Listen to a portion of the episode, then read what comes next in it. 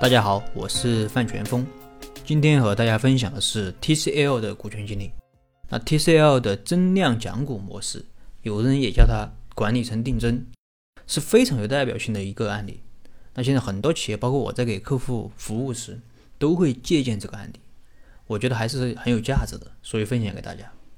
那 TCL 创办于一九八一年，最初它是一个地方国企，专门生产卡带的。后来它逐步发展为一家从事家电、通信产品研发和销售的大型国有控股企业。那像 TCL 这种国企，它并不属于垄断行业。那想要在市场竞争中求生存、求发展，它就需要人才。而股权激励是一种非常重要的激励人、留人的手段。但国企股改，那涉及到一个比较敏感的问题，就是国有资产流失的问题。而 TCL 用的这种模式呢，就很好的规避了这种问题。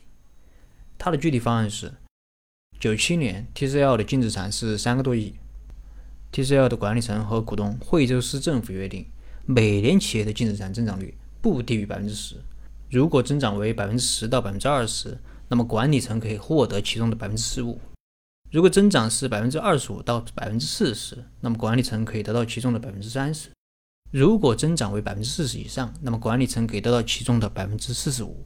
而这其中，他第一年获得的奖励是现金，那之后。就不再发现金了，而是把奖励以股份的形式支付给管理团队。当然，如果管理层做得不好，公司的净资产增长率低于百分之十，那么就要对管理层进行处罚。处罚的手段包括扣发工资、行政处罚、免除职务等等。如果管理层做得非常不好，净资产不但没有增加，反而减少的话，那么每减少百分之一，要扣管理层预缴的这个保证金百分之十，直到完全扣完。如果减少达到了百分之十的话，要对经营班子进行行政处罚，直至免除其职务。那当年 TCL 的老总李东生就为此向政府缴纳了五十万元的保证金。那么这个方案到底效果如何呢？从九七年到零一年，TCL 的净资产增长率一直保持非常高速的增长，最高达到了百分之八十几，那最低有百分之二十几。那管理层几乎每年都要获得几千万的奖励。那么 TCL 的这种模式最大的优点是什么？就是不动存量，动增量，对原股东的利益基本上没有任何损害，本质上就是一种对赌。你干得好怎么样？你干不好又怎么样？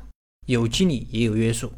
那正是由于这一优点，那这种方式是被广泛的应用于国有企业股改。那不仅如此，这种超额激励的思路在民营企业也有非常广泛的应用场景，就包括我上一期讲的案例，其实也是这种思路。那好，这一期的内容就跟大家分享到这里。如果你有什么疑问，你可以添加我的微信或者给我留言，我们再深入的沟通交流。